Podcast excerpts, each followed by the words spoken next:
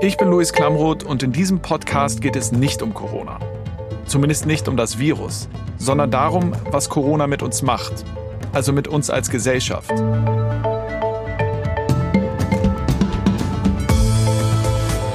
Das ist Klamroth Calling.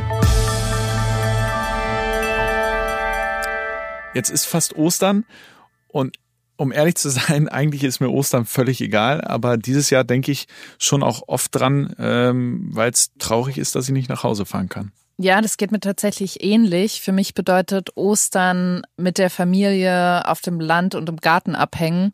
Und das wird dieses Jahr auch nicht stattfinden. Für mich ist es am traurigsten, glaube ich, meine Mutter nicht sehen zu können. Ähm, die ist jetzt zu Hause. Normalerweise würde ich über Ostern nach Hause fahren. Wir würden mit den Geschwistern alle zusammenkommen bei meiner Mutter und äh, das, das geht jetzt nicht mehr. Ja, ich glaube, das ist so ein Gefühl, das wir in der Redaktion alle ein bisschen teilen, aber natürlich nicht nur in der Redaktion, sondern auch außerhalb herrscht eine merkwürdige Stimmung. Ostern steht vor der Tür. Das erkenne ich an meinen schönen Strauß mit sorbischen Eiern. Was mir fehlen wird, ist das Suchen von Ostereiern mit der Familie.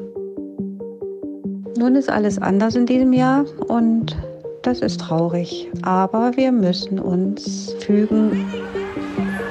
Wir können leider nicht mit der Familie groß feiern, so mit Oma und Opa. Und vielleicht kommt der Osterhase ja auch gar nicht zu uns. Ich wohne seit dreieinhalb Jahren in Uganda in Ostafrika und hatte eigentlich vor, jetzt über Ostern nach Berlin äh, zu kommen. Diese Kirche steht hier nun weit über 275 Jahre und ich vermute mal, der Gottesdienst ist noch nie ausgefallen. Die sehr alten Menschen erzählen mir, selbst im Krieg ist der Gottesdienst nicht ausgefallen. Der letzte Ton war von einem Pastor, Frank Howald, aus der Kirche, aus dem Viertel, in dem ich aufgewachsen bin. Und ich, ganz ehrlich, gehe eigentlich fast nie in die Kirche. Und ich habe mich aber jetzt gefragt, wie ist das für Menschen, die immer in die Kirche gehen, für die das wichtig ist, vor allem auch an Ostern in die Kirche zu gehen. Das geht ja jetzt nicht mehr, äh, weil man sich nicht mehr treffen darf. Ja, das habe ich mich auch gefragt und bin auf einen besonderen Pastor in Norddeutschland gestoßen. Also ich mache Gottesdienste, Konfirmandenunterricht, Seelsorge, Beerdigungen, Hochzeiten. Ich bin halt ein ganz typischer Dorfpastor. Das ist Pastor Gunnar Engel aus Wanderup und so gewöhnlich ist er eigentlich auch gar nicht. Aber der heißt doch nicht wirklich Engel mit Nachnamen. genau das habe ich mich auch gefragt. ja, ich werde tatsächlich manchmal gefragt, ob das ein Künstlername ist oder ob der echt ist. Das ist nicht mein Geburtsname. Das ist aber der Geburtsname meiner Frau. Und ähm, die Diskussion, oder es war eigentlich keine Diskussion, als wir überlegt haben, welchen Namen nehmen wir bei der Hochzeit an. Ich sag mal, wenn man Pastor ist und die Chance hat, als Nachnamen Engel zu bekommen, dann muss man nicht lange überlegen. Also haben wir den Nachnamen meiner Frau genommen. Das ist tatsächlich mein, mein richtiger Nachname. Ja. Wie geil ist das denn? Ja, top, hätte ich auch so gemacht. Und Gunnar Engel ist ein junger, innovativer Pastor. Er macht Podcasts, ist auf Instagram und hat auch einen YouTube-Kanal, auf dem er derzeit einen Wohnzimmergottesdienst abhält. Aber hat er eine Kirche oder streamt er einfach aus seinem Wohnzimmer? Der hat eigentlich eine Kirche, aber derzeit streamt er vor allen Dingen aus dem Wohnzimmer. Herzlich willkommen zum ersten Wohnzimmer-Gottesdienst. Ich habe letztens auf Instagram gefragt, welches eure Lieblingsübersetzung der Bibel ist. Ja, und so klingt das dann ungefähr. Mega. Und dann äh, macht er einfach Gottesdienst aus dem Wohnzimmer, hält eine Predigt. Und wer guckt das so? Naja, das ist vor allen Dingen die jüngere Bevölkerung, weswegen er nicht nur das macht, sondern Gunnar ist jetzt auch mit einem Golf-Caddy unterwegs. Also er fährt durch seine Gemeinde einmal die Woche mit einer Box hinten auf seinem Caddy draufgeladen und besucht seine Gemeinde und vor allen Dingen die älteren Leute. Das heißt, der hat einen Lautsprecher hinten drauf und fährt dann durch die Gemeinde und die ganze Straße hört dann seine Predigt oder wie? Genau, und besonders vom Altenheim hat er mir eine sehr schöne Geschichte erzählt. Und zwar hat eine der Bewohnerinnen die da ist, mit der ich auch häufiger spreche, wenn ich dann zu Besuch bin. Ich mache da immer einmal im Monat Gottesdienste. Die ist bettlägerig im ersten Stock. Die ist nie bei den Gottesdiensten dabei, weil die nicht aus dem Bett aufstehen kann. Und ich bin dann immer nach den Gottesdiensten nochmal bei ihr und unterhalte mich mit ihr. Und sie hat mich angerufen und hat organisiert, mit dem Heim in Eigenregie sozusagen abgesprochen, ob ich Freitag um 16 Uhr, also bevor ich meine eigentliche Runde fahre, vorbeikommen könnte. Und sie hat organisiert, dass alle Bescheid wissen, vorne im Eingangsbereich vom Altenheim. Sie konnte gar nicht dabei sein. Sie saß oben in ihrem Zimmer, im Bett liegt sie den ganzen Tag, kann nicht dabei sein. war dann aber durch eine ähm, Schwester in dem Heim per Telefon zugeschaltet. Die haben das Telefon hingehalten, damit sie hören kann, was ich über Lautsprecher sag. Aber die hat sozusagen gesagt, ich kann zwar nicht dabei sein, aber ich möchte für die Menschen hier bei uns in unserem Seniorenheim das organisieren, dass die auch Teil von dieser Andacht sein können. Und das war für mich so ein Moment, wo jemand wirklich in der Situation so selbstlos war, das hat mich richtig berührt, wie ich dann ankam und im Eingangsbereich alle Bewohner von dem Heim auf Stühlen schön eingemurmelt in Decken saßen, ich dann draußen vor der Tür, die drinnen und oben auf dem Balkon und wir dann zusammen Andacht feiern konnten.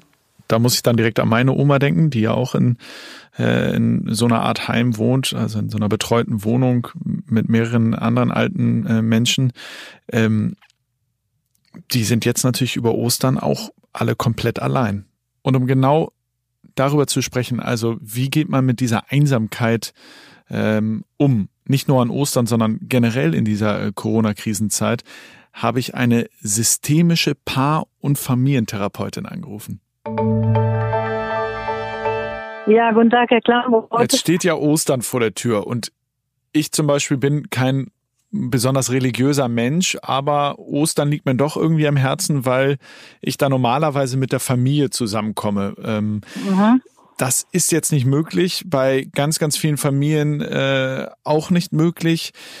Wie geht man damit am besten um? Vor allen Dingen, wenn es einige Familienmitglieder gibt, die ähm, darunter richtig leiden, dass dieses Zusammentreffen gerade nicht funktioniert. Also ich denke, dass das äh, Erste ist natürlich, dass, äh, dass eine gewisse Akzeptanz aufgebaut werden muss für diese besondere Situation und dass diese besondere Situation als solche auch verstanden wird. Wenn ich es wirklich nur so als Krise auffasse, dann äh, ist immer die Gefahr, dass ich äh, so in diesem Krisenhaften hängen bleibe und keine Ideen entwickle.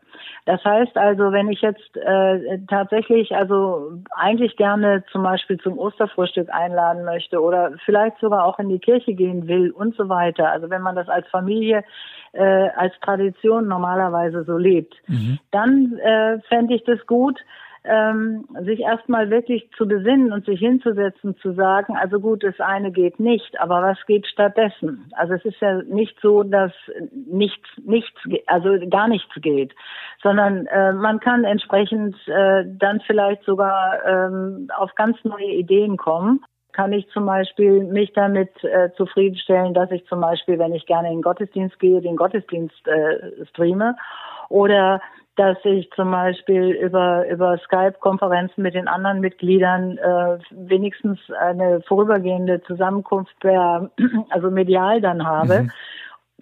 Oder aber, dass ich vielleicht mir dieses Jahr ähm, äh, über was ganz anderes Gedanken mache, wie ich also zumindest in Kontakt sein kann mit diesen, mit diesen wichtigen Menschen, die jetzt gerade nicht bei mir zu Hause sein können. Also quasi die Chance in der Krise sehen. Unbedingt.